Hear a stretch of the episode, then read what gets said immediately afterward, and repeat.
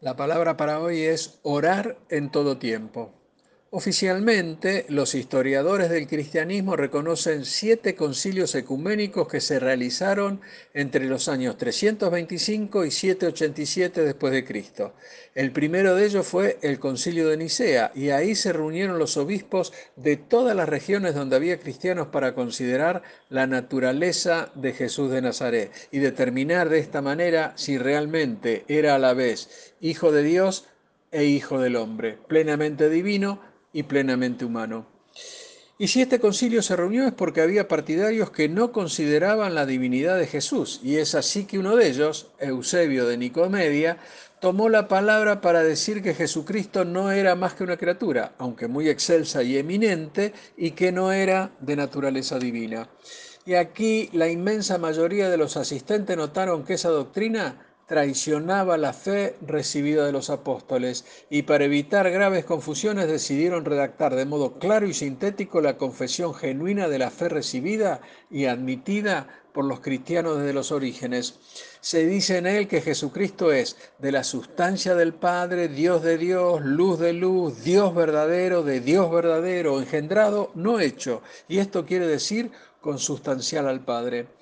Aunque el aspecto externo de Jesús tenía algunas limitaciones respecto a la imagen de Dios, su esencia era totalmente capaz de representar la propia identidad y el estatus de Dios mismo. Y con esto en mente vayamos a una porción de las Escrituras que está en Lucas 6:12 que dice, en aquellos días Él, está hablando de Jesús, fue al monte a orar y pasó la noche orando a Dios. Y hermano, quizás nos resulte difícil entender la humanidad de Cristo y que al mismo tiempo fuese divino. Pero nosotros debemos entender que el Dios encarnado se llama Cristo y que Cristo es algo así como la carne vestida con el Espíritu de Dios y que además esa carne es diferente a la de cualquier hombre. Y la diferencia es porque Cristo no fue engendrado como todos los hombres. Hubo en él la intervención del Espíritu Santo. Entonces, Él es la personificación del Espíritu y además Jesús tiene tanto una humanidad normal como una divinidad completa. Y las escrituras nos ilustran estas cosas, ya que nos cuentan que como nosotros, Jesús sufrió, tuvo hambre, necesitó dormir, comer y que además tenía limitaciones en su conocimiento. En Marcos 13:32 podemos leer, pero de aquel día y de la hora nadie sabe, ni aun los ángeles que están en el cielo, ni el Hijo, sino el Padre. Dicho esto, podemos afirmar sin temor a equivocarnos y haciendo foco en el versículo base de este devocional, Lucas 6:12, que una de las ilustraciones más contundentes y útiles de la humanidad de Jesús fue su vida de oración. Y nosotros podríamos pensar que si Jesús era verdaderamente divino, no tenía necesidad de orar pidiendo conocimiento, dirección o ayuda. Sin embargo, él lo hizo, siguiendo el ejemplo de hombres consagrados, como lo hizo, por ejemplo, Daniel en Babilonia. Jesús repetidas veces dijo que solo hacía lo que el Padre le indicaba que hiciera. En Juan 5:19 podemos leer, respondió entonces Jesús y les dijo, de cierto, de cierto os digo, no puede el Hijo hacer nada por sí mismo, sino lo que ve hacer al Padre, porque todo lo que el Padre hace, también lo hace el Hijo igualmente. Y aquí nosotros podemos observar que Jesús utilizó la oración como medio de comunicación con el Padre. Y hermano, si Jesús, siendo el Hijo de Dios y por lo que vimos, Dios mismo, tenía que ir al Padre en oración buscando fortaleza y dirección, ¿cuánto más nosotros?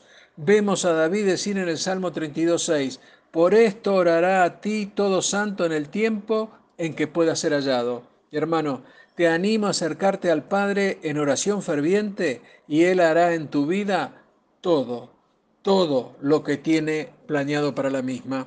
Dios te bendice. Amén. La palabra para hoy es puesto en pie. Habitualmente los cristianos sabemos que hoy Jesús está sentado a la diestra del Padre intercediendo por todos nosotros. Pero en algún momento una versión de la Biblia, precisamente la Biblia de las Américas, ve a Jesús puesto en pie a la diestra de Dios. Y esto sucede cuando Esteban es lapidado por el testimonio que da sobre Jesús. Este hecho le pone fin a su vida al ser atacado por una turba religiosa. La versión Reina Valera 1960 en Hechos 7:55 dice lo siguiente. Pero Esteban, lleno del Espíritu Santo, puesto los ojos en el cielo, vio la gloria de Dios y a Jesús que estaba a la diestra de Dios. Y la Biblia de las Américas, el mismo versículo, nos cuenta, pero Esteban, lleno del Espíritu Santo, fijo los ojos en el cielo, vio la gloria de Dios y a Jesús de pie a la diestra de Dios. Y la pregunta podría ser, ¿qué vio exactamente Esteban? ¿Vio a Jesús parado en una gran mano perteneciente a Dios? Y la verdad que nosotros podemos decir que la Biblia menciona que Esteban vio los cielos abiertos, teniendo en claro que no se trata de distancia, sino más bien de espacios espirituales creados por el mismo Dios para poder apreciar su gloria, ya que esta no es posible verla a través de los ojos físicos, solo podemos verla a través del Espíritu. Y esto es lo que vio Esteban. Él no conoció a Jesús en la carne y solo tuvo referencias verbales de los apóstoles de quién fue el Señor. Sin embargo, Esteban declaró que vio al Hijo del Hombre, es decir, a Jesucristo, y esto solo pudo ser posible con la visión que otorga el Espíritu Santo. De acuerdo a Hechos 7:55 podemos afirmar que Esteban vio a Jesús y pudo observar esta maravillosa presencia desde lo espiritual. Miremos una diferencia y la misma eh, la encontramos en el evangelista Juan, que sí conoció a Jesús en la carne, pero lo desconoció en su forma espiritual, teniendo Jesús que volverse a presentar cuando le concedió a él las revelaciones del fin de los tiempos. Y esto es el libro del Apocalipsis, o a Pablo, en ese entonces Saulo. Este ni siquiera sabía cómo lucía Jesús en los días de su carne, pero él pudo apreciar su presencia real, la verdadera majestad del Señor. En un caso, uno llevado por el Espíritu, Juan, y en el otro, siendo abrumado por una luz cegadora, Saulo, aquí en la tierra. Como podemos apreciar, el Señor se presenta en su forma celestial a quien considera necesario. Y según el libro de los Hechos, Esteban llegó a ser el primer creyente al que mataron por su posición por Cristo. Y cuando murió, alzó la vista al cielo y vio a Jesús ponerse de pie a la diestra del trono de Dios. Puesto que a Jesús típicamente se lo describe sentado en el trono, hace que nos preguntemos si Él se pone de pie cada vez que el alma de un mártir asciende a la gloria. Si esto es así, sería como que Él se ha puesto de pie tantas veces como nosotros ni nos podemos imaginar. Seguramente son muchas, muchas veces por día. Por lo cual, hermano, nosotros debemos saber que Dios nos da la gracia que necesitamos cuando somos presionados debido a nuestra fe, sea que estemos viviendo para Él o muriendo por Él. Y además sabemos que los cristianos somos embajadores de Dios en un mundo hostil por lo cual te animo a que muestres tu fidelidad y firmeza por Jesús, y Él estará contigo hasta el final. Dios te bendice. Amén. La palabra para hoy es puesto en pie. Habitualmente los cristianos sabemos que hoy Jesús está sentado a la diestra del Padre intercediendo por todos nosotros. Pero en algún momento una versión de la Biblia, precisamente la Biblia de las Américas, ve a Jesús puesto en pie a la diestra de Dios. Y esto sucede cuando Esteban es lapidado por el testimonio que da sobre Jesús. Este hecho le pone fin a su vida al ser atacado por una turba religiosa. La versión Reina Valera 1960 en Hechos 7:55 dice lo siguiente: pero Esteban, lleno del Espíritu Santo, puesto los ojos en el cielo, vio la gloria de Dios y a Jesús que estaba a la diestra de Dios. Y la Biblia de las Américas, el mismo versículo, nos cuenta, pero Esteban, lleno del Espíritu Santo, fijo los ojos en el cielo, vio la gloria de Dios y a Jesús de pie a la diestra de Dios. Y la pregunta podría ser, ¿qué vio exactamente Esteban? ¿Vio a Jesús parado en una gran mano perteneciente a Dios? Y la verdad que nosotros podemos decir que la Biblia menciona que Esteban vio los cielos abiertos, teniendo en claro que no se trata de distancia, sino más bien de espacios espirituales creados por el mismo Dios para poder apreciar su gloria, ya que esta no es posible verla a través de los ojos físicos, solo podemos verla a través del Espíritu. Y esto es lo que vio Esteban. Él no conoció a Jesús en la carne y solo tuvo referencias verbales de los apóstoles de quién fue el Señor. Sin embargo, Esteban declaró que vio al Hijo del Hombre, es decir, a Jesucristo, y esto solo pudo ser posible con la visión que otorga el Espíritu Santo. De acuerdo a Hechos 7:55 podemos afirmar que Esteban vio a Jesús y pudo observar esta maravillosa presencia desde lo espiritual. Miremos una diferencia y la misma eh, la encontramos en el evangelista Juan, que sí conoció a Jesús en la carne, pero lo desconoció en su forma espiritual, teniendo Jesús que volverse a presentar cuando le concedió a él las revelaciones del fin de los tiempos. Y esto es el libro del Apocalipsis, o a Pablo, en ese entonces Saulo este ni siquiera sabía cómo lucía Jesús en los días de su carne, pero él pudo apreciar su presencia real, la verdadera majestad del Señor.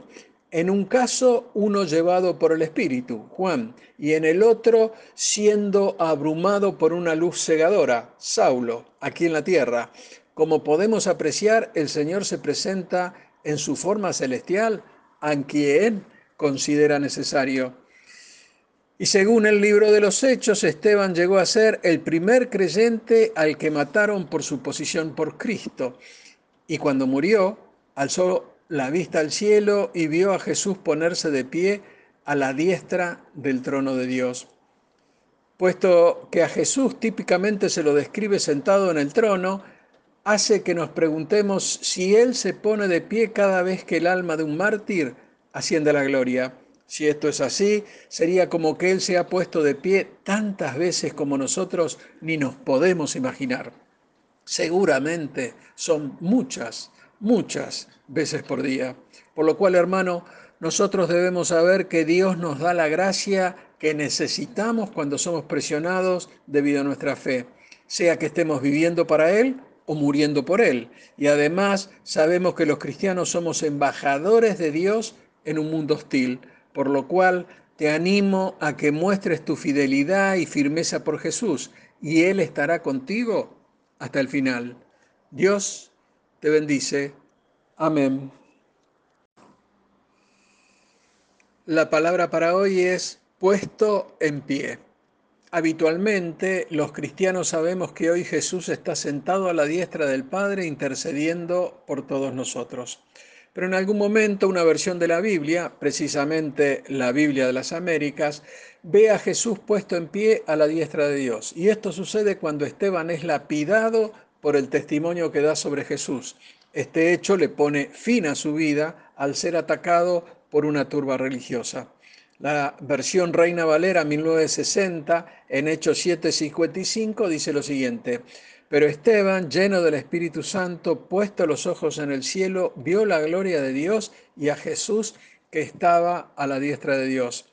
Y la Biblia de las Américas, el mismo versículo, nos cuenta, pero Esteban, lleno del Espíritu Santo, fijo los ojos en el cielo, vio la gloria de Dios y a Jesús de pie a la diestra de Dios. Y la pregunta podría ser, ¿qué vio exactamente Esteban? ¿Vio a Jesús parado en una gran mano perteneciente a Dios? Y la verdad que nosotros podemos decir que la Biblia menciona que Esteban vio los cielos abiertos, teniendo en claro que no se trata de distancia, sino más bien de espacios espirituales creados por el mismo Dios para poder apreciar su gloria, ya que esta no es posible verla a través de los ojos físicos, solo podemos verla a través del Espíritu. Y esto es lo que vio Esteban.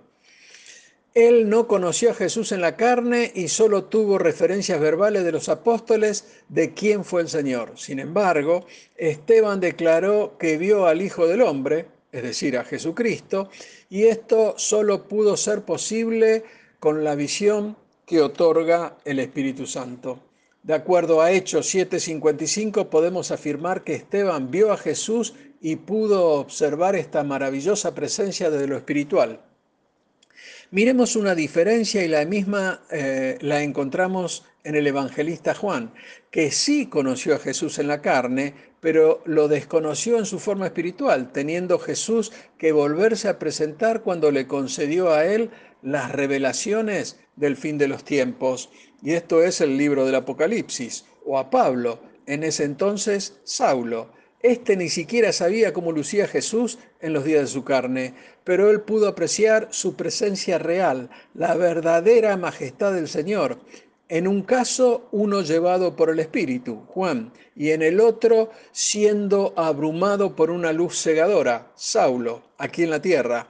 Como podemos apreciar, el Señor se presenta en su forma celestial a quien considera necesario. Y según el libro de los Hechos, Esteban llegó a ser el primer creyente al que mataron por su posición por Cristo. Y cuando murió, alzó la vista al cielo y vio a Jesús ponerse de pie a la diestra del trono de Dios. Puesto que a Jesús típicamente se lo describe sentado en el trono, hace que nos preguntemos si Él se pone de pie cada vez que el alma de un mártir asciende a la gloria. Si esto es así, sería como que Él se ha puesto de pie tantas veces como nosotros ni nos podemos imaginar. Seguramente son muchas, muchas veces por día. Por lo cual, hermano, nosotros debemos saber que Dios nos da la gracia que necesitamos cuando somos presionados debido a nuestra fe, sea que estemos viviendo para Él o muriendo por Él. Y además sabemos que los cristianos somos embajadores de Dios en un mundo hostil por lo cual te animo a que muestres tu fidelidad y firmeza por Jesús, y Él estará contigo hasta el final. Dios te bendice. Amén.